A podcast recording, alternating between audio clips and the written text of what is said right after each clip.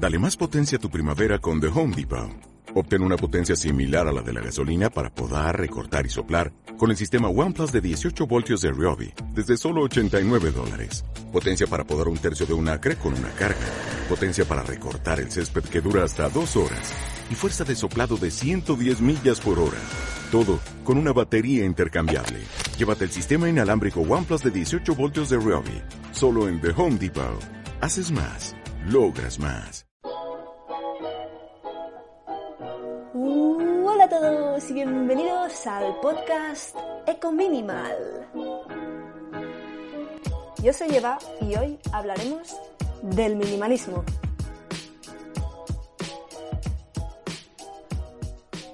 La intención un poco de este podcast es ubicaros en lo que es el minimalista para poder analizar su relación con la sostenibilidad, que son básicamente los dos temas principales de este podcast, como podréis ver en el nombre mismo.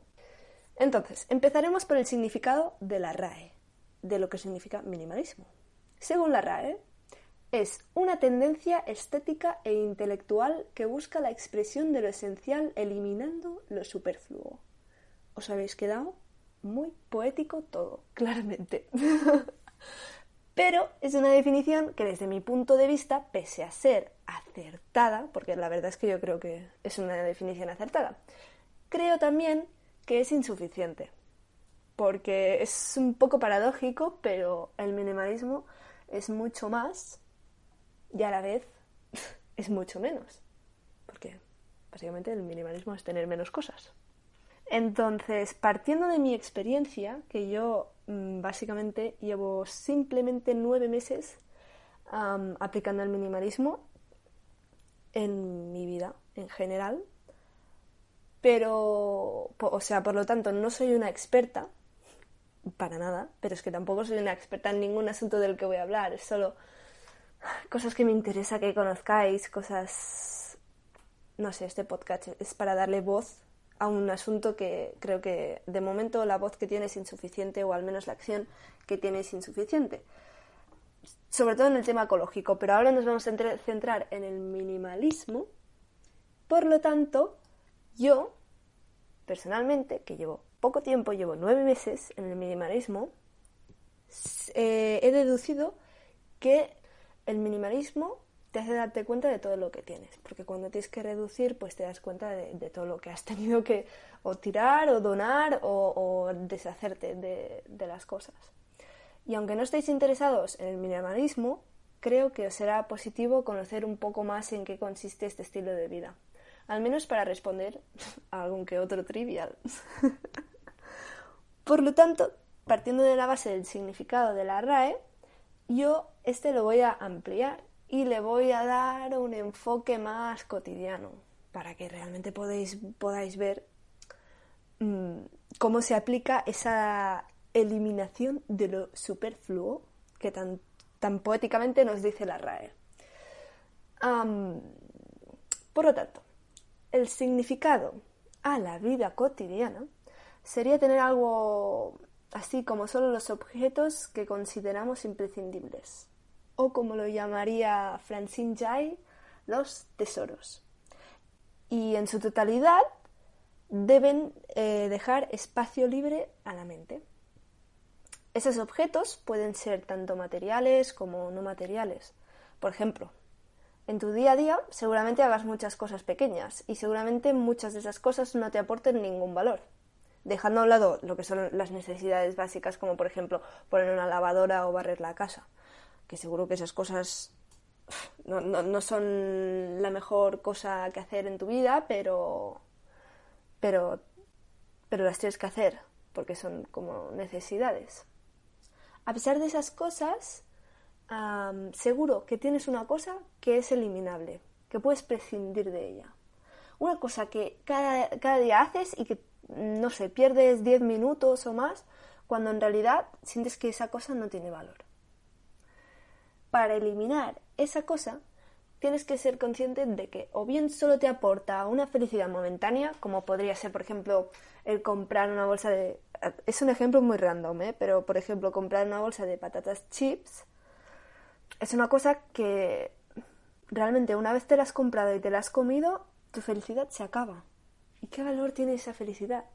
Realmente eso pasa con toda la comida, pero pero una bolsa de patatas chips da como más para reflexionar porque no es comida saludable, que digamos. El minimalismo consiste en reducir esas acciones que no nos aportan nada. Y en un principio, pues puedes dejar ese espacio vacío para tu mente. Por ejemplo, esos 20 mm, segundos que tardarías o un minuto que tardarías en ir al supermercado y cuando estás comprando, comprar una bolsa de patatas chips y a lo mejor 5 minutos o 10 en comértela, pues los puedes emplear en tu mente. Y lo que aparentemente suena muy raro permitirá que tu mente pues pueda apreciar las cosas de cada día de, de una manera diferente, las cosas cotidianas. Podrás focalizarte en una felicidad más alargada, como por ejemplo trabajar no trabajar en plan del trabajo de tu faena, porque entiendo que eso ya fuera de las horas laborales, pues no es muy agradable de hacerlo. Te guste o no tu faena, mm, hay que tener unas horas laborables y unas horas que no sean laborables. Pero, pero eh, acciones para conseguir un objetivo a largo plazo, aunque solo sea un hobby. Por ejemplo, si tú quieres aprender a jugar a tenis, pues a lo mejor esos 10 minutos a la semana o 10 minutos cada tres días, pues los puedes emplear en aprender tenis. Y poco a poco, pues al final conseguirás tu objetivo de que sabrás jugar a tenis e incluso se te va a dar bien si sigues con el objetivo. Y en cuanto a reducir objetos materiales, la aplicación del minimalismo es otra vez muy personal, porque cada uno tiene unos objetos que le gustan más que otros y una persona puede tener cero aprecio a un papel escrito y para otra persona un papel escrito puede ser la mejor cosa de su vida que lo quiere guardar, lo quiere marcar y lo quiere colgar en, en el comedor de su casa.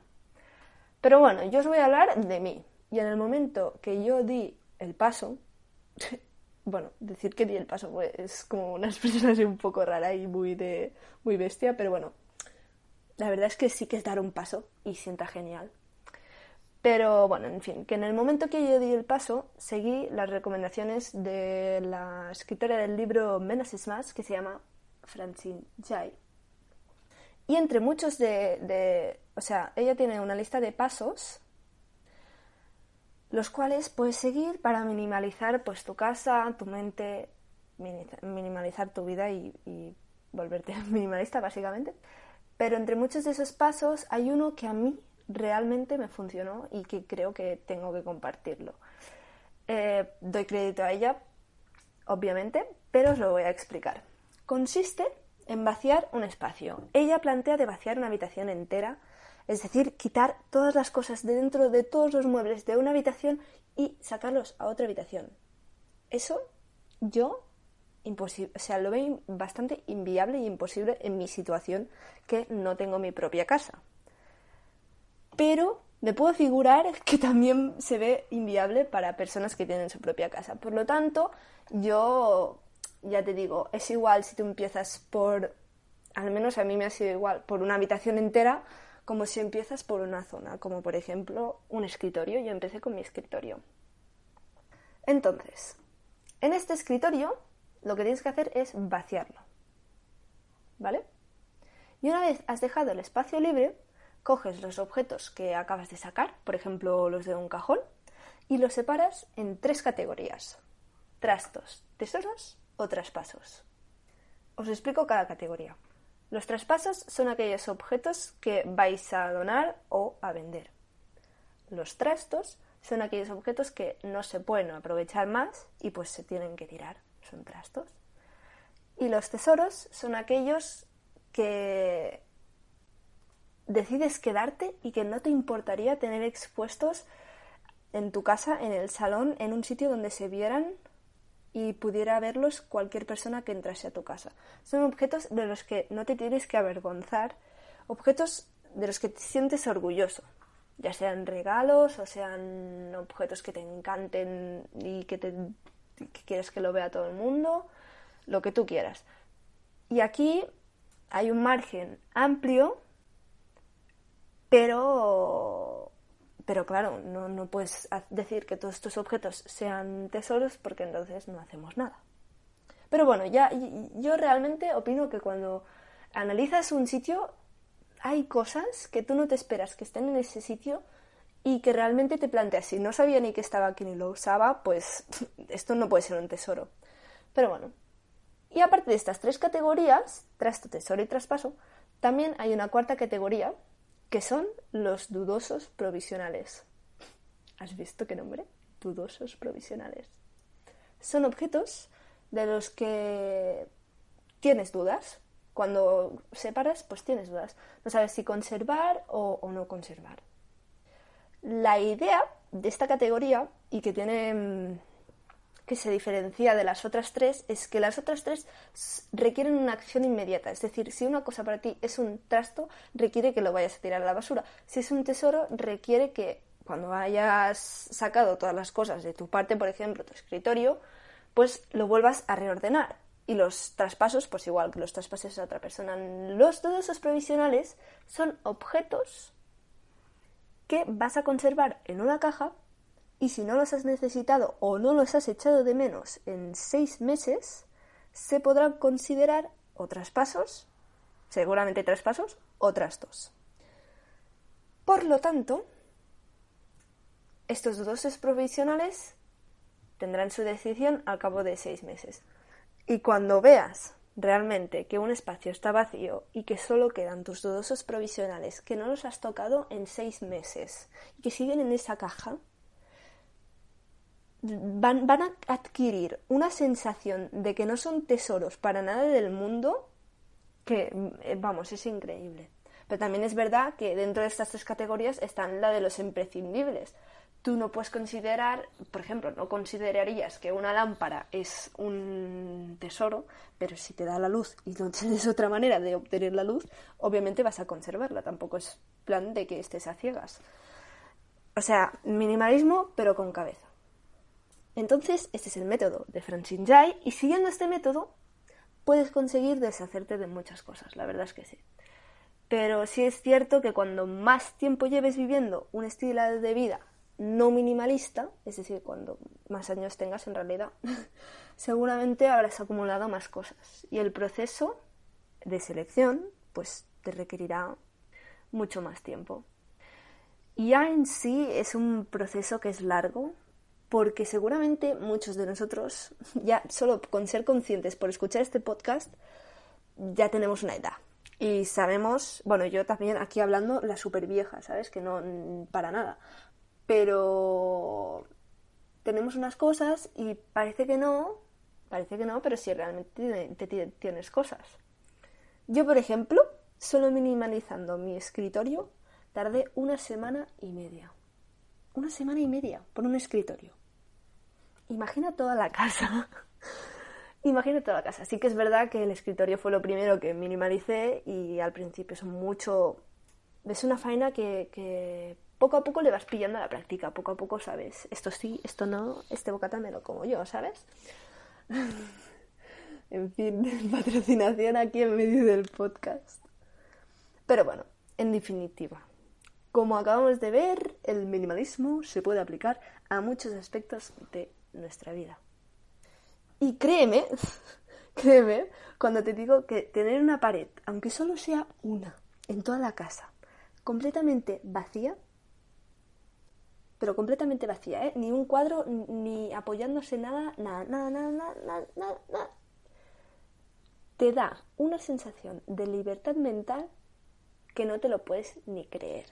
Ahora, tampoco me vayas a vaciar una pared y llenar las otras que no se puedan ni, ni, vamos, ni pasar por la casa por vaciar una pared. No, se trata de minimalizar y poco a poco ya te irá quedando alguna pared vacía, ya verás. Pero bueno, eh, dejando de lado así un poco mis consejos para minimalizar y los consejos que yo he seguido, el minimalismo también se puede aplicar al ámbito digital y laboral. De hecho, si os interesa, podría hacer un podcast sobre este tema. Sobre todo aplicado a la vida universitaria, que es la que personalmente pues tengo más a mano. Por lo tanto, si os interesa este tema, me lo decís por correo ecominimalpodcast.gmail.com gmail.com o por los comentarios de Anchor en un mensaje de voz o si me conocéis, porque seguramente me conozcáis, pues me lo decís a mí personalmente. Y bueno, ahora que ya se ha hablado un poco de minimalismo en sí, os voy a hablar de su relación con la sostenibilidad. El minimalismo en sí no es igual a sostenibilidad. Es decir, minimalismo no implica que, sea sostenible. Uno puede ser minimalista y no tener en cuenta la sostenibilidad. Pero el simple hecho de reducir nuestras pertenencias y pensar en nuestro consumo es, algo que, realmente está a favor del medio ambiente.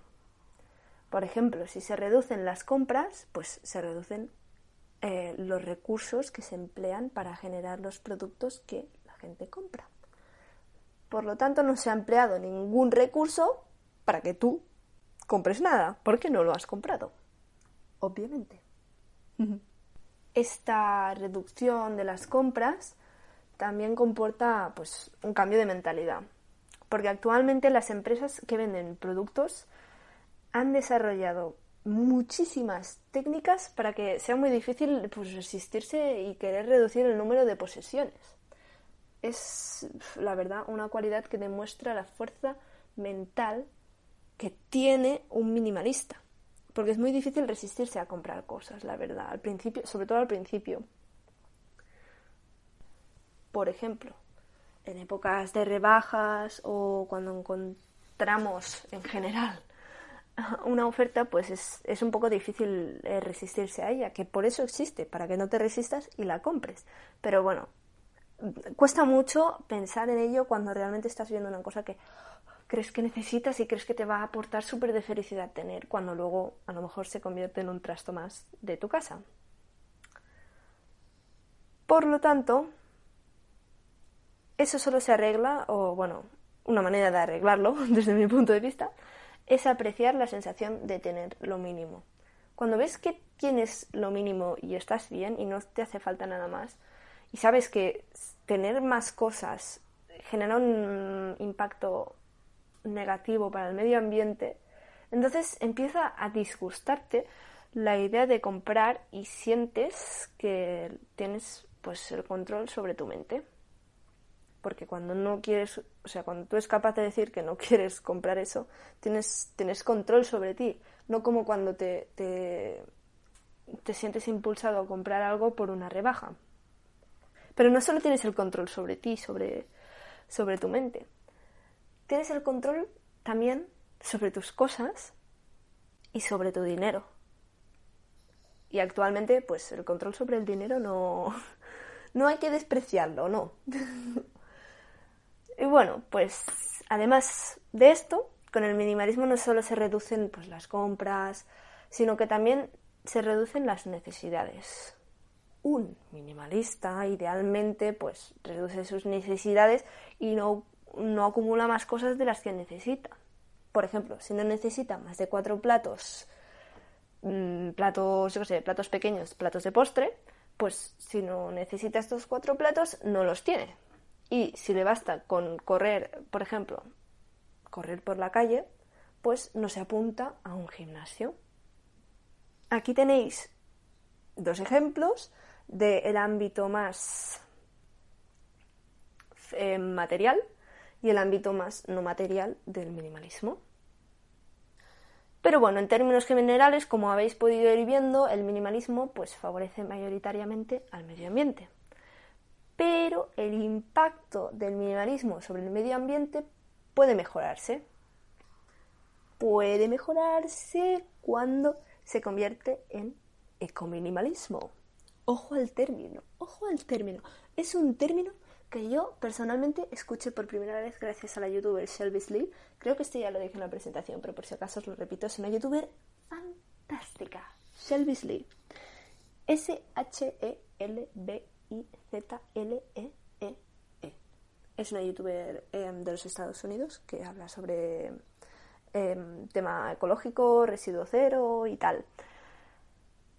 Pues esta youtuber fue la que em, creó el término que consiste en aplicar el minimalismo en el ámbito más sostenible posible para que el minimalismo, bueno, y nuestras acciones en sí, no perjudiquen más al medio ambiente. Un ejemplo, para que tengáis así una referencia, sería el consumo de ropa de segunda mano. En sí, el consumo de ropa de segunda mano em, ayuda a no promover el gasto de recursos en la recursos que se crean cuando se cuando se hace una pieza de ropa. Pero si lo aplicamos al ámbito minimalista, es decir, si solo compramos ropa cuando la necesitamos o cuando se nos ha estropeado una prenda que teníamos y no la podemos arreglar ni reparar, pues entonces este acto aún gana más importancia, sobre todo importancia medioambiental. Pero un minimalista no ecominimalista no tendría por qué comprar una pieza de ropa de segunda mano. Por lo tanto, es muy interesante la combinación de estos dos ámbitos, del minimalismo y de la importancia de, de la ecología y la sostenibilidad. Y bueno, hablando de así un poco de combinar cosas, os voy a dar el reto para este podcast. sí, porque este podcast también viene con reto. Empieza que esto va eh, está empezando a ser una costumbre. Pero bueno, para bien, ¿eh? no para mal, que por lo menos el bien se lo lleva el planeta. Os animo a que minimalicéis uno de vuestros espacios. Me da igual si es una cajonera, si es una habitación entera o si es toda la casa. Ojalá, ojalá fuese toda la casa. Pero, pero os animo a que minimalicéis algo. Por ejemplo, podéis empezar minimalizando pues un cajón. Concretamente ese cajón que siempre está lleno de cosas que no sabes en qué lugar meter, esas cosas que o te dan o cosas que, no, no, quieres, ese, ese, boli que te dan en la conferencia em, o cuando vas al dentista que no necesitas para nada. Ese cajón, ya, ya, sabes de qué cajón estoy hablando, todo el mundo tiene ese cajón, a no ser que seas minimalista o que, no o que te acabes de mudar hace poco. Pero bueno, si hay cosas de las que realmente en ese cajón os cuesta despegaros, siempre podéis acudir a la foto que esa es una técnica que aprendí de Fumio Sasaki, si no me equivoco, el es Fumio Sasaki, que tiene un libro que se llama Goodbye Things. Todos estos libros os los recomendaré sobre todo y os hablaré sobre ellos un poquito al final del podcast, pero bueno, Fumio Sasaki, cuando se desprendió de sus cosas, es, es un señor japonés. el minimalismo está bastante relacionado con la cultura japonesa, pero bueno, porque, claro, viven en sitios, al ser una, al menos Japón, al ser una ciudad tan grande y tener tantos, tantos habitantes, pues viven en sitios más pequeños y pues la gente, por necesidad, se hace minimalista. En fin, después de este pequeño, pequeño comentarito, vamos a seguir en lo que estaba diciendo. Em, Fumio Sasaki eh, da un consejo que es que si tienes algo que realmente te importa pero no crees que se merezca estar en tu casa o ocupando el espacio que os ocupa, siempre puedes hacerle una foto y guardar pues estas fotos en una carpeta en tu ordenador y pues claro, obviamente hacer como es sano y justo una copia en un disco duro o en un pendrive. Porque este es un lema que me voy a inventar yo ahora, pero lo he pensado antes y me ha parecido muy interesante como lema, así que os lo voy a decir. Pensad que el espacio vacío permite que la mente se llene de imaginación. Toma ya. ¿Cómo lo ves? Bonito, ¿no? Pedazo de lema. bueno, disculpad mi, mi emoción, pero es que, no sé, estaba emocionada por mi lema. En fin. Entonces, mi reto es que minimalicéis algo. Pero bueno, eh, si estáis aquí por este podcast más por el tema ecológico, entiendo que os pueda motivar el hecho de que minimalizar algo pues sea más, relacionado con el tema de que encima pues favorezca al medio ambiente. Si es así, os animo a minimalizar una cosa en concreto, y eso es vuestra despensa. Porque seguramente en vuestra despensa, sobre todo si es grande, tendréis muchos productos pues que, habéis comprado pero no habéis consumido y caducarán pronto. Que seguramente estén al final, muy al final. Por lo tanto, yo os animo que comáis toda esa comida, porque estoy hablando de comida, pero seguramente pueden ser más cosas, aunque no, seguramente no haya nada que no sea comida que caduque, pero bueno, no lo sé. Por ejemplo, las pilas que tenéis más antiguas que se pueden poner, em, se pueden explotar, pues bueno, explotar no, ¿sabes? Como petar las, las pilas. Pues también os animo a que las consumáis. Y sobre todo, viendo que vuestras, bueno, sobre todo la comida, viendo que esa comida se ha quedado al final mm, y que no ha tenido mucho éxito, pues también estaría bien intentar evitar comprarla pues las próximas veces que vayáis a comprar. Y si no os parece bien esta reducción de la despensa, todavía tengo una idea más que podéis hacer para minimalizar sería reducir los residuos. Y siempre lo digo, lo voy a seguir diciendo forever, porque la reducción de residuos es una cosa súper satisfactoria y la verdad es que te, te, te, hace sentir mejor persona, ¿no? No sé, no sé cómo explicarlo. Vosotros imaginad no tener que tirar la basura cada día. Ese tiempo que tardáis en tirar la basura, salir de casa, bueno, montar la basura, cada, cada vez que gastáis algo, irlo tirando a la basura, luego coger la basura, bajar las escaleras o, directamente salir a la calle, y ir hasta los contenedores, tirar la basura, todo ese tiempo que ganaríais, imaginad el tiempo que ganaríais al final del año. Oh, es alucinante ese tiempo. y cuando más reduzcáis vuestros residuos, pues menos veces tendréis que ir a tirar la basura. Si es súper lógico. Por ejemplo, si compráis a granel, pues reduciréis el plástico en vuestra despensa. Y encima, otra cosa, otro aspecto así colateral, será que os quedará una despensa requete bonita, porque las despensas con cristal y sin plástico, ¡ay, qué bonitas son! que no puedo, son tan bonitas. Bueno, no sé, son súper aesthetic. Pero bueno, hasta aquí mi reto del podcast y si lo podéis hacer, pues me contáis vuestra experiencia y los sentimientos así más intensos que habéis tenido después de realizar el podcast. Ay, el podcast que digo, el reto, madre mía, se me va la cabeza. Si os habéis quedado después de mi reto, mi curioso reto, con curiosidad de conocer un poco más sobre el minimalismo, os voy a recomendar así de manera rapidita un par de libros que son los que a mí me impulsaron a hacerme minimalista. Estos libros yo, y eso creo, quiero remarcarlo, los encontré en la biblioteca de mi ciudad. Y por ese motivo yo os animo a que también vosotros los cojáis de la biblioteca. Porque así, a ver, pensemos con cabeza. De ese modo os ahorraríais un dinerito y encima también os ahorraríais tener un objeto más en casa. ¿Qué más queréis? Si es que encima os estoy ayudando a minimalizar antes de que, de que compréis nada. Antes de nada. Pues eso, que os voy a explicar em, dos ejemplos de libros que de verdad valen la pena. El primero se llama Goodbye Things, que es de Fumio Sasaki, ya lo he mencionado antes, los dos los he mencionado antes, pero este es un ejemplo de minimalismo bastante radical. Pero, aún así puede ser vuestro aliado. Aliado en la batalla del minimalismo. Cuando yo me leí ese, ese libro, la verdad, es que me saturé un poco, porque es que es muy radical. O sea, el señor tiene cuatro cosas que aún así hay gente que llega a ese nivel y ojalá yo pueda llegar a ese nivel algún día. Pero la verdad es que te, te, te, satura, ¿no? Te, piensas, hostia, ¿cómo, perdón por la palabra, ¿cómo puedo hacer yo eso? ¿Cómo puedo llegar yo allí? Pero la verdad es que te ayuda a comprender los beneficios más mentales del minimalismo. Y bueno, en el ámbito más de si estáis intentando minimalizar cosas o si os ha gustado lo que os he explicado, y queréis pues emprender vuestra aventura hacia el minimalismo, entonces os recomiendo el otro libro que he mencionado, Menos es más, de Francine Jay.